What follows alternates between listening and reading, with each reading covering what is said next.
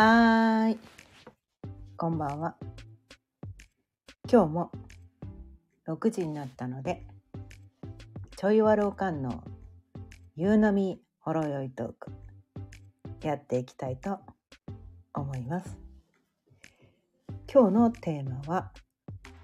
マインドコントロールの罠に気づけというテーマでお伝えしていきたいと思い改めましてこんばんは。ちょいわるおかんのかよねです。毎日夕方6時からだいたい15分から30分くらいその日のテーマを決めて気づきのヒントをお伝えしています。ということでね今日のテーマ「マインドコントロールの罠に気づけ」というねこのテーマについてなんですが、まあ、私ねこのこう一日おきにねこの星読み講座と星読み講座じゃなくてその日あ今日はこれだって決めたね。その日降ってきたテーマ。まあフリーテーマをねその日今日はこれですって言ってテーマを決めてね。あの音声配信あの伝えてるっていうのね一日おきにやっているわけなんですけれども。はい。このねちょっと今日はこのね一日おきにやってるこの星読み講座の裏テーマみたいなことをお伝えします。裏テーマみたいな。だからずっとね継続して聞いている人にとってはちょっとねこのなんで私がその星読み講座をこんなにこんなに今節丁寧にお伝えしてるのかっていうのがねちょっと分かっていただけるかなって思うんだけど実はねこれね私が伝えてる星読み講座って今はね今はまだ今はまだ今までのね今まで世間一般でこう知れ渡ってる星読みまあいわゆる西洋先生術のことについて今はまだお伝えしてるんです。はい。ね。でもそのうちね違う先生術のことをお伝えし始めます。まだそこまでたたどり着いてないからね。うん。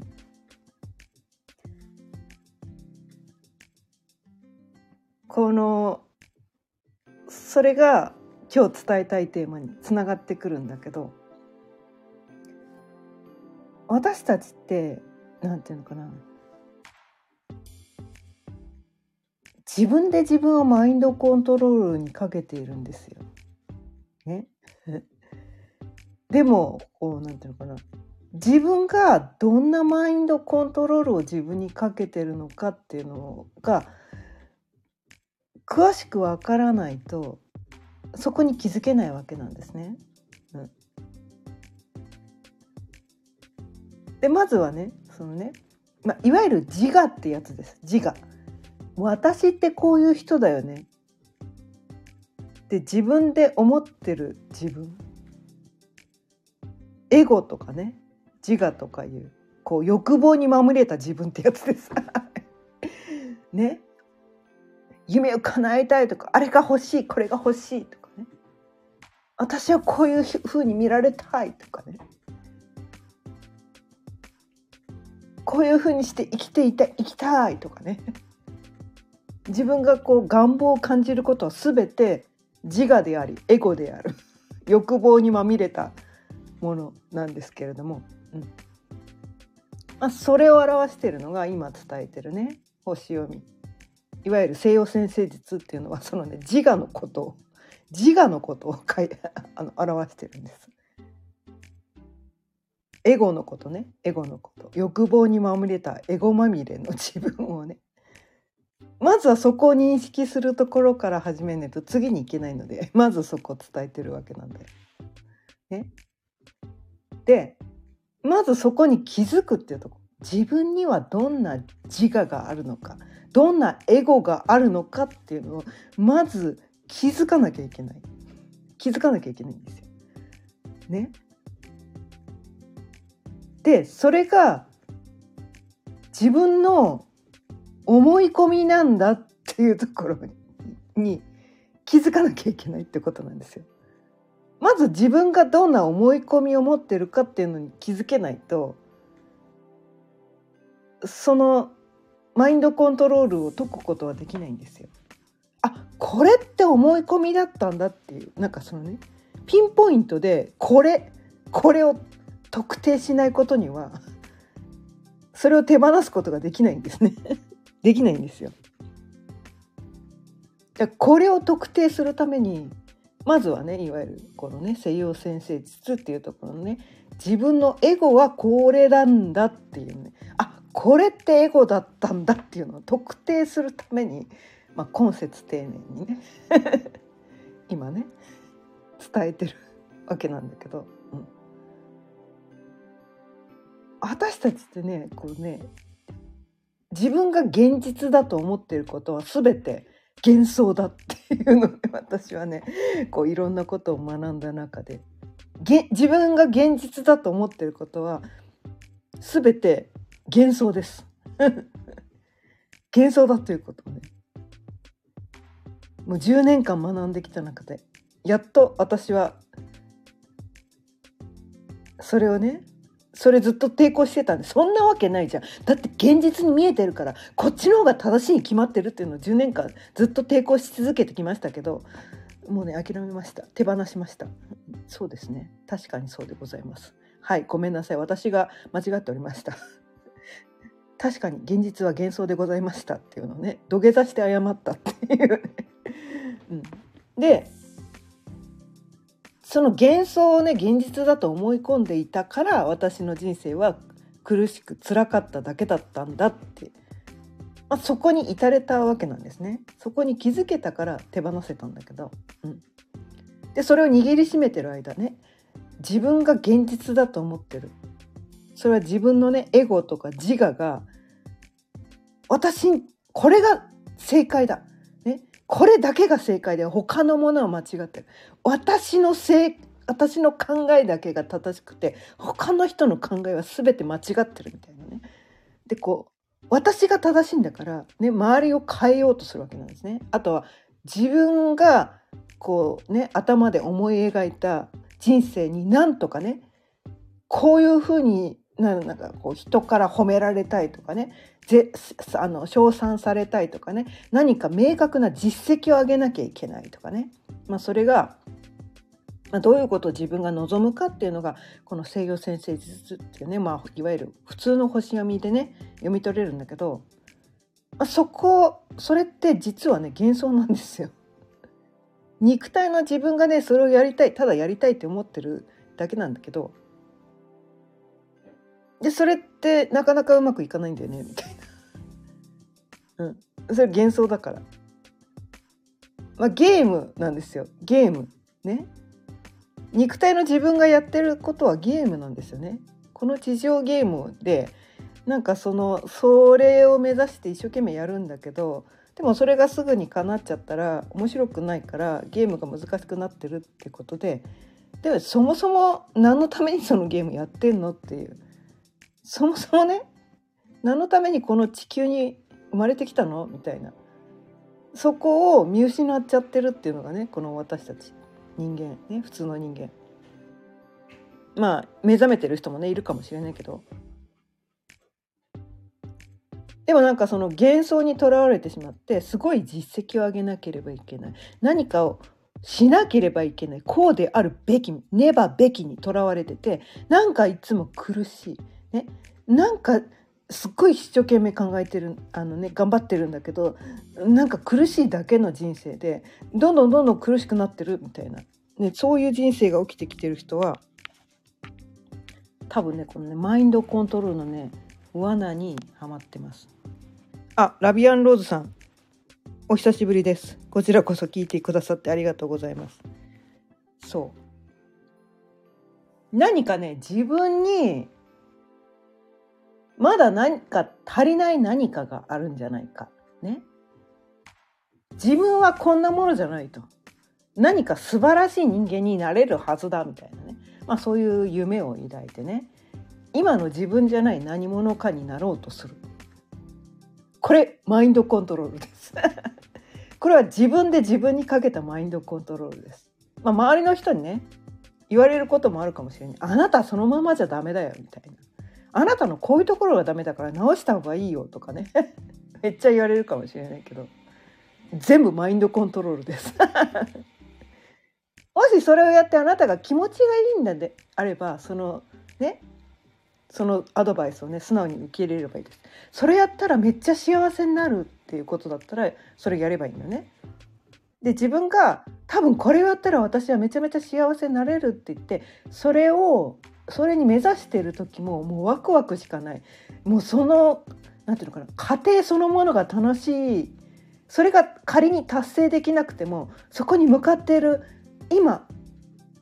今この瞬間瞬間が楽しくてしょうがないっていうことだったらそこを目指してもいいんだけどでも今の自分がダメだからね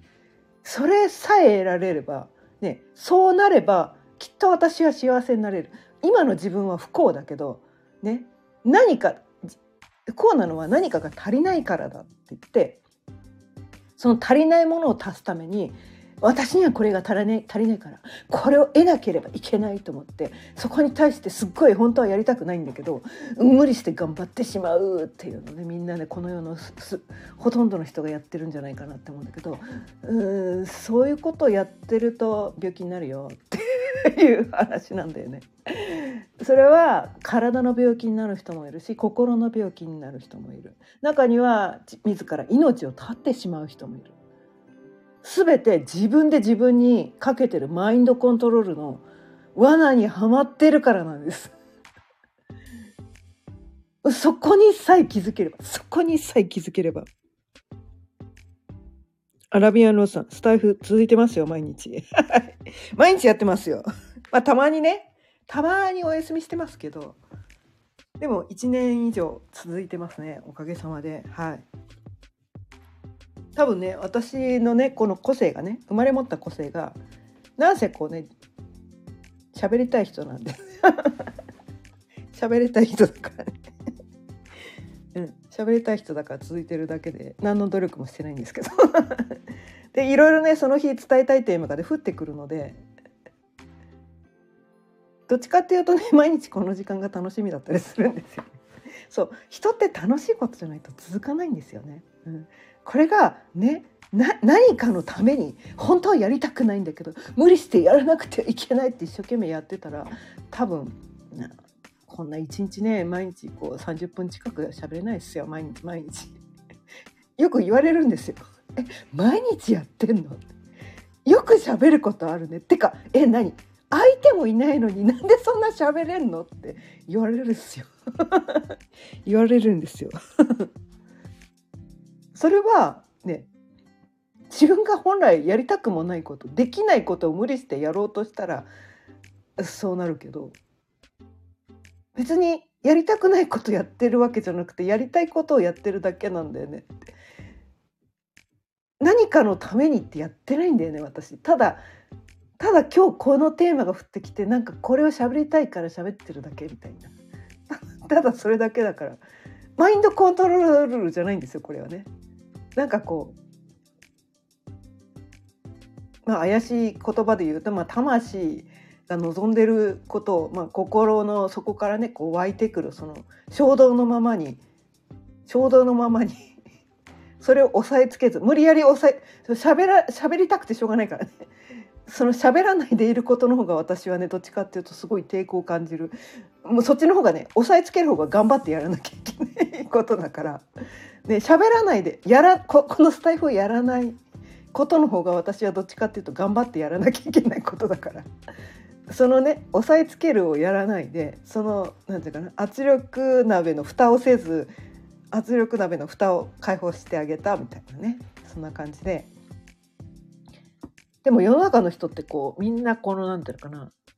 本当はこうしたいのにっていうのを押さえつけてこう圧力鍋のね蓋してめっちゃ圧力かけまくって本当はやりたくないことばっかりやってるからその圧力鍋の中でめちゃめちゃ圧力かかりまくって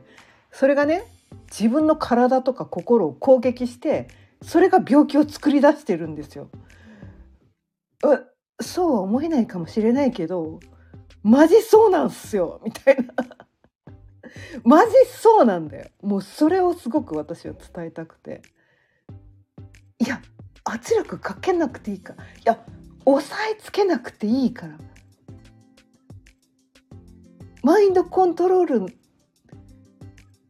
もうなんかねなんでねマインドコントロールがねっていうかね全てのコントロール手放しましょうって話なんですよ。うん、伝え本当に伝えたのね。全てのコントロールを手放しましょうってことなんです。私たち人間にコントロールできなできることなんて何にもないんです。何にもないんです。何もコントロールことコントロールできることなんかないっていうことを諦めてください。コントロールしようとするから苦しいだけなんです。全てのコントロールを手放してしまって自分の体が自動的に動いてしまうんだったらその通りにやらせてあげてください。何かの衝動が湧いてきたのならそれをやらせてあげてください。それはね何て言うのかな。それを言うと何て言うのかな。誰かを殴りたくなったら他の人殴ってもいいんですか？とかね。何かだ誰かに暴言を吐きたくなったらそれをこう人にぶつけていいんですか？とかまあそういうふうにして思う人もいるかもしれないけどそれはダメです 誰かに何かをねこう暴言を吐きたくなったらそれをノートとかねノートとかに書くとかなぜアウトプットをすればいいって話なんですよ。それを誰もいないところで大声で叫ぶとかその誰か対象物にむそのエネルギーをぶつけてはそれだそれだけはやっちゃいけないかな。そこはそこだけはコントロールした方がいいかもしれない。向け向け先？向け先だけは気をつけた方がいいよね。うん。だからその先をシミュレーションの内でした方がいいよね。これをした結果それが自分の本当に望む結果になるんだったらそれをすればいいって話なんですよ。でもなんかこうなんていうのかな。他の人を傷つけたい人っていなくないですか？相手の悲しむ顔を見たいんですか？相手を怒らせたいんですか？本当に本当に本当にあなたの魂はそれを望んでるんですか？で自分の心の深いところに聞いてほしいんですよ。そんな人多分一人もいないと思うんですね私はね。結局は自分他の人の幸せそうな顔とか他の人の喜ぶ顔を見た時に自分の中からこう言いようもないこう幸せ感というか愛が溢れてくるものだと思うんですね。だからその怒りのエネルギー何かの衝動をねその荒々しい衝動を人にぶつけたら絶対にそういう経過にはならないじゃないですか。ねで相手を怒らせてその飛ばそのなんていうのかなだから鏡だから、ね、この世は鏡だから自分がその荒々しい怒りのエネルギーとか争いのエネルギーを外にアウトプットするとそれがそのまま自分にも返ってきて結果自分は幸せじゃないですよねってそこに気づけっていうこともあるんですよね。うんでもなんかそのね押さえつける必要はなくてやっぱりアウトプットは必要だっていうことでそれはこう誰もいないところで大声で叫んでみるでもいいし何かまあ一番いいのはね、紙に書くってことですね。紙に書く。うん、書く。もう手を動かして書く。それが一番いいです。めちゃめちゃすっきりします。で書いてみて初めてねあれ私こんなこと思ってたんだみたいなね書いてみると初めて気づくんですよ。手が勝手に動くんですよね。もう自分の感情全部吐き出すぞって思ったらでそれを誰にも見せ見せちゃいけないんですよ、うん、人に見見られないようなねノートノートとかね。なんか紙に書いて本当に見られたくないんだったらもう書いた後に燃やしてしまうとかビリビリに破いてねこうきつくなんかこうガムテープでぐるぐる巻きにして ゴミ箱に捨てるとかね。なんか絶対に人にシュレッダーにかけるとかね、うん、絶対に見られない見られたくないようなことを書いたんだったら、まあ、そういうふうにすればいいけどまあ一人暮らしだったらそんな心配もないかもしれないけどね。うん。なんかそのねアウトプットするっていうのがすごく大事なんですよ。一回外に出すことでその圧力鍋にこうなんか押さえつけてた感情が解放されるんですよね。うん、でそれがまあマイナスのことだったらこの紙に書くっていうことをすればいいけどプラスのねこれやってみたいこれやここに行ってみたいとかそのやってみたらワクワクするようなことだったら素直にそれをやるってことなんです。でそれがすぐできない状況だったらじゃあどうすればできるかなっていうふうに考えてみるとかあとは今はできないけどいつだったらできるかなって考えてみるとかそのねこうプラン B プラン C みたいなね、うん、A 案だけで今すぐできないからもうもうもうもう私はここんなんだから本当はこれをしたいんですけど私にはできないんですみたいな感じでそこに対してモヤモヤ感じるけどいや A 案しか用意しないからだよねみたいな。B 案 C 案 D 案 E 案いっぱい考えようよ。っていう話なんですよ。ね。それが100%できないにしてもそれに準ずるようなことができるんじゃないかって。話なんです。例えばね、まあ、例で言うと今すぐ世界一周旅行したいんです。もし行ったとしてね小さな子供を抱えててね。血のみ子抱えてて貯金10万円しかありません って言ったら無理なんですよね 無理なんですよ。でもこう YouTube でね世界のこういろんな各地のね動画を見ることはできるんですよね。うん、ただでできます。ただでできるんですと今ねオンラインっていうものがあるからすごいねただでできることがめちゃくちゃいっぱいあるんです。で私はね昔あの高卒なんですけどね高卒なんですけど大学にめちゃめちゃ行きたかったんだけど行けなかった。すごいそこに対してねモヤモヤを抱えてたんだけどもう56歳だから今更大学にも行けないよなって 思ったんだけど今ね YouTube でもうね大学の講義すごい先生の講義いっぱい受けられるんです。もう涙が出るぐらい嬉しいです。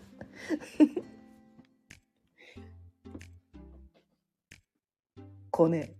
昭和の時代にできなかったことが今ならできるってことがものすっごいあるんですよ。だから自分がこれがしたいってことが100%そのまま叶わないにしても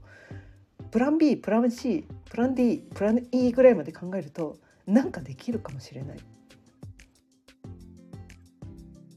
ね。なんかそういうふうにして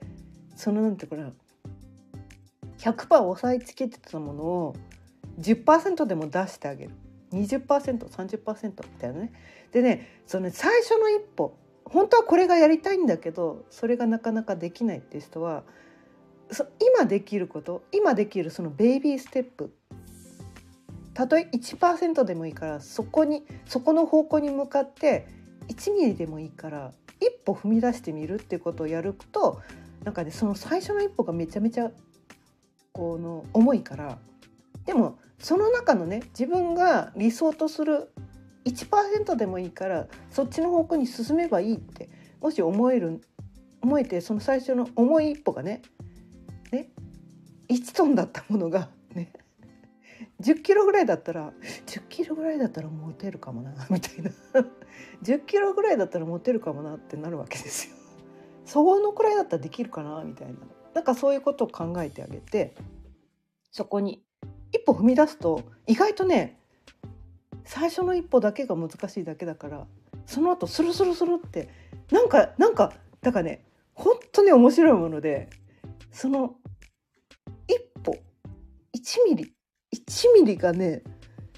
もうね1万マイルぐらいの効果があるんですよ。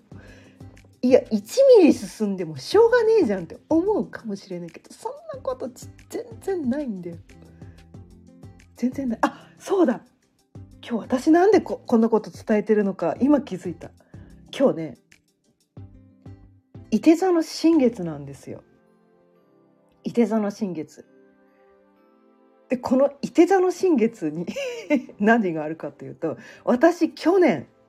去年の伊手座の新月の日からこのスタンド FM っていうのを始めてるんです。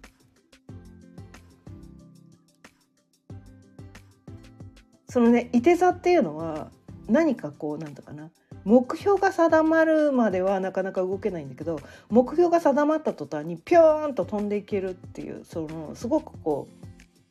う勢いがある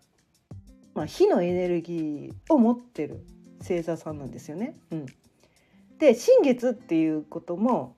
そのね新しい何かを始めるっていうのにすごくこう後押しのエネルギーが来てる。日。で後押しが来ててこう目的地に向かってピュンと飛んでいけるってめっちゃなんか背中押されてる気がしません？それって。めちゃめちゃ追い風来てる気がしません？そのエネルギーをね私は素直に受け取って去年ね、うん、去年。まあ11月24日だったんだけどね。去年のね伊手座の新月は、まあ、その日からスタンド FM を、まあ、どうせ続かねえんだろうと思ってとりあえず一回やってみたらもう今1年以上続いてます。あんなにできなかったらね。多分ね何年悩ん何年悩んだ。少なくとも2年間はねやりたいんだけどなんか始められないんだよねって言ってグズグズグズグズしてた。2年間ぐらいねグズグズしてたのがその伊手座の新月のねエネルギーを借りて始められたらもう1年以上毎日続いてるっていうね。もうそのくらいの効果があるんですよ。すごいと思いません？なのでね今日今日も伊手座の新月なのでそういうエネルギー今日も流れています。なので今日ねたまたまこの音声を聞いてくださった方は今までねこの何かをやってみたいと思っていたけれどもねぐずぐず今までしてたけど今日はそこに向けてのベビーステップを踏んでみましょう。例えばどこか移住したいとかね思っていたとしたらその場所はどこにするのかっていうのをリサーチしてみるそこから始めればいいんです。ねいやいきなり行かなくていいですから。ね、いきなり移住って大変じゃないですか。大変だけどとりあえずこれね地方とかね北の方なのか南の方なのかあとはね九州地方なのか北海道なのか東北なのかとかね四国なのかね中国地方なのか関東なのか近畿なのか、まあ、そのくらいざっくりとでもいいからとりあえず方向性だけ決めてみる。でそこに対してこうネットでねリサーチしてみるっていうところから入っていく。今今ね結構ねあ私もねこのねあの2年前にね宮崎に移住してきた時にこのまあ YouTube ばっかりなんですけど YouTube でね宮崎移住者のねこのなんかこう YouTube 見たりとかあとは宮崎県民についてね結構リサーチしました。それでこう自分にねその宮崎の人のなんかその話す言葉とかその空気感みたいなのをその YouTube で感じることによってあなんかこれしっくりくるって思ったから宮崎に移住してきたんだけど。だからそういうね地域のねそのなんていうのかな。結構ね今ねみんな YouTube してるからその地域のことに対してめっちゃ YouTube 出てるからその空気感をなんとなく感じてみるとか地元の人のねその方言にこう慣れ親しんでみるとかその名産物どんなものあるのとかねその地元あるあるみたいなねなんかそういうことでリサーチを始めてみるって。そういうところからここ違うここがいいと思ってたけど違うなと思ったらまた違うとこにこう広げてみるとかなんかそんなところとかねまあ他のことでもいいですよ。仕事ね。転職したい。でも今の仕事辞められないって思うんだったらじゃあ辞めてどんな仕事したいんですか？っていうのをねそそういうことに対してのリサーチをしてみるとかねなんかそういうエネルギーが今日流れてるのでちょっとね今日ねこの音声聞いた後そういうことをリサーチしてみてもいいかもしれないです。いきなり動き出さなくていいです。ね、そんな無理しなくていいです。ベイビーステップから始めていくことでその1ミリでもそっちの方向に向き出せばあとはなんとなくなんとなくスルスルスルとねスルスルスルといけるので 今日のね伊手座の新月のエネルギーをぜひ借りてやっていただいてもいいんではないかなって。ちょっとねテーマから随分離れたけどでもね結局ねこのねマインドコントロールからの罠に気づけっていうところにもつながってくるんだけどその自分の心の衝動につながるあそっちを採用するっていうのがそのマインドコントロールから外れるってことなんですよ。で頭で考えなくていいです。もう衝動 自分の心から湧いてくる衝動そっちを採用してください。頭で考えてること全部罠なんで 罠なんでねどんなに頭がうるさいこと言ってきても心しっくり体の感覚そっちを採用してください。ということであ今日も30分過ぎたのでそろそろ終わりにしていきたいと思います。今日も聞いてくださってありがとうございました。毎日夕方6時からだいたい15分から30分ぐらいその日のテーマを決めて気づきのヒントをお伝えしていますまた聞いてくださったら嬉しいです今日の音声を聞いてちょっとでも気づきのヒントになったなって思っていただけたら是非チャンネルのフォローやいいねボタンもよろしくお願いいたします。それではまた明日。さようなら。